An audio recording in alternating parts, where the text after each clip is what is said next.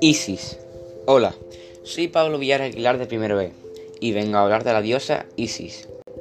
La diosa Isis es una diosa egipcia, hermana y esposa de Osiris.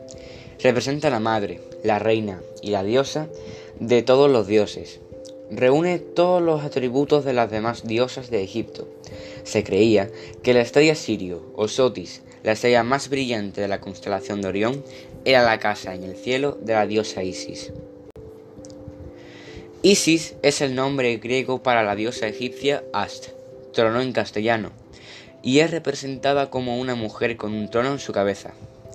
Isis aparece mencionada por primera vez en escritos que datan de 2300 a.C., en la quinta dinastía del Imperio Antiguo de Egipto.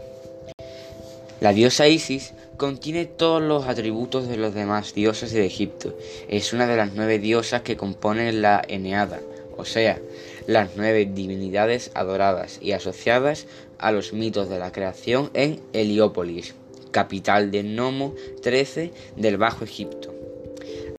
Isis, en sus representaciones más tempranas, figura con una corona en forma de trono, como el significado de su nombre original egipcio, Ast. Isis es a veces representada con un disco solar por su relación como hija de Ra, y por el poder sobre él al ser la única que sabe su nombre. Isis también es adorada como la gran maga, la reina del más allá y la diosa de la estrella. Fue la única deidad del Egipto que fue adorada hasta en el Imperio Romano antes de que su culto fuese prohibido en el año 535 después de Cristo.